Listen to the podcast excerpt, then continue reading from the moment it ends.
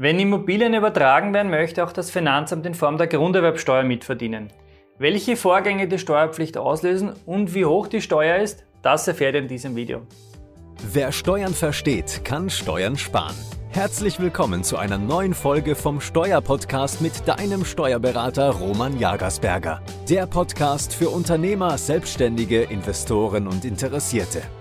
Mein Name ist Roman Jagersberger, ich bin strategischer Steuerberater in Österreich und unsere Kanzlei hat sich auf Unternehmen und Investoren spezialisiert, die ihre Steuerbelastung und Firmenstruktur optimieren möchten.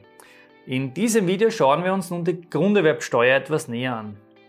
Die Grunderwerbsteuer, die GREST, ist eine sogenannte Verkehrssteuer. Diese fällt immer dann an, wenn sich der Eigentümer von in Österreich gelegenen Grundstücken ändert. Das kann im Rahmen eines Kaufs, einer Schenkung, Erbschaft oder aber auch in, im Rahmen eines Tauschs erfolgen. Die Grunderwerbsteuerpflicht kann allerdings auch bei Umgründungen und Verkäufen von Gesellschaftsanteilen ausgelöst werden. Dazu aber später noch mehr. Das zentrale Element in der Grunderwerbsteuer ist immer das Grundstück. Und als Grundstück versteht das Gressgesetz, also das Grunderwerbsteuergesetz, Grund und Boden, darauf befindliche Gebäude und auch das Zubehör. Und auch Baurechte an Superedifikate fallen unter den Begriff des Grundstücks und sind somit bei Übertragung grunderwerbsteuerpflichtig. Das Grunderwerbsteuergesetz umfasst zwar nur rund 20 Paragraphen, aber diese sind relativ komplex. Schauen wir uns mal an, welche Vorgänge der GREST unterliegen. Es unterliegen mal Rechtsgeschäfte, die den Anspruch auf Übereignung begründen. Das wären zum Beispiel ein Kaufvertrag, eine Schenkung oder aber auch ein Tausch. Bitte passe ganz besonders auf, denn der Kaufvertrag löst eben schon die Grunderwerbsteuer aus. Das kann vor allem für Immobilieninvestoren oder für jene Immobilieninvestoren ein Problem werden, die die Immobilie gerne mit einer Immobilien GmbH kaufen wollen, aber die Gesellschaft erst noch gründen müssen. Denn solange die Gesellschaft nicht im Firmenbuch eingetragen ist, dürft ihr keinen Kaufvertrag über diese Immobilie abschließen. In diesem Stadium existiert die Gesellschaft noch nicht und ihr kauft die Immobilie dann als natürliche Person. Ich empfehle euch zu diesem Thema dieses Video zu den Vorgesellschaften, denn da habe ich die einzelnen Stadien der GmbH-Gründung ausführlich erklärt. Wollt ihr die Immobilie in weiterer Folge, also nach dem missglückten Kauf, dann in die neu gegründete GmbH übertragen, würde dann nochmals Grunderwerbsteuer anfallen. Daher bitte rechtzeitig die GmbH gründen, damit hier nichts passiert.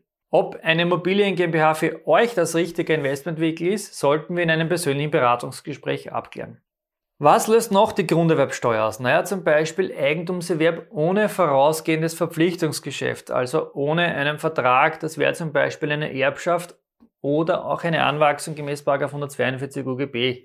Das ist vor allem bei Umgründungen spannend. Und auch Änderungen im Stand der Gesellschafter. Dieser Bereich ist extrem spannend, denn hier haben wir viel Gestaltungsspielraum und können, wenn wir das im Vorfeld wissen, in vielen Fällen die Grunderwerbsteuer sogar komplett vermeiden. Daher bitte auch unbedingt mit dem strategischen Steuerberater besprechen. Das Grunderwerbsteuergesetz unterscheidet nämlich bei dem Gesellschafterwechsel hier mal zwischen Änderungen bei den Gesellschaftern von Personengesellschaften, also von OG und KG, sowie auch von Änderungen bei den Gesellschaftern von Kapitalgesellschaften, also GmbH und AGs. Schauen wir uns mal die Personengesellschaften an. Hier sieht das Grunderwerbsteuergesetz eine Grestpflicht vor, wenn sich an der Personengesellschaft der Gesellschafterbestand innerhalb von fünf Jahren um mindestens 95 Prozent ändert. Habt ihr beispielsweise eine OG mit drei Eigentümern, die zu je einem Drittel beteiligt sind und zwei davon wollen aussteigen und ihre Anteile an eine neue Person verkaufen, die noch nicht beteiligt war, ändern oder dann werden 66,67 Prozent, also zwei Drittel der Anteile übertragen. Das ist unter 95 Prozent und somit würde keine Crestpflicht anfallen.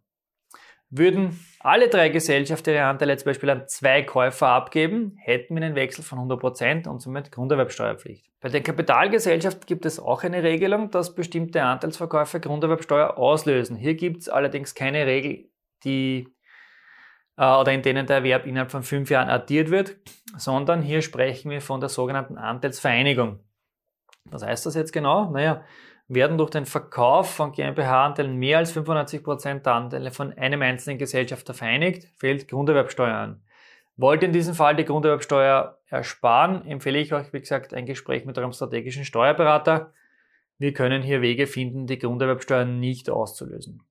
Bevor ich euch nun zeige, wie hoch die Grunderwerbsteuer ist, abonniert bitte unseren YouTube-Kanal und aktiviert die Glocke, denn damit helft ihr uns, mit unseren Videos noch mehr Menschen zu erreichen und ihr verpasst kein neues Video mehr. Nun schauen wir uns den Steuertarif an. Je nachdem, um welchen Übertragungsvorgang es sich handelt, kommt ein anderer Steuersatz zur Anwendung.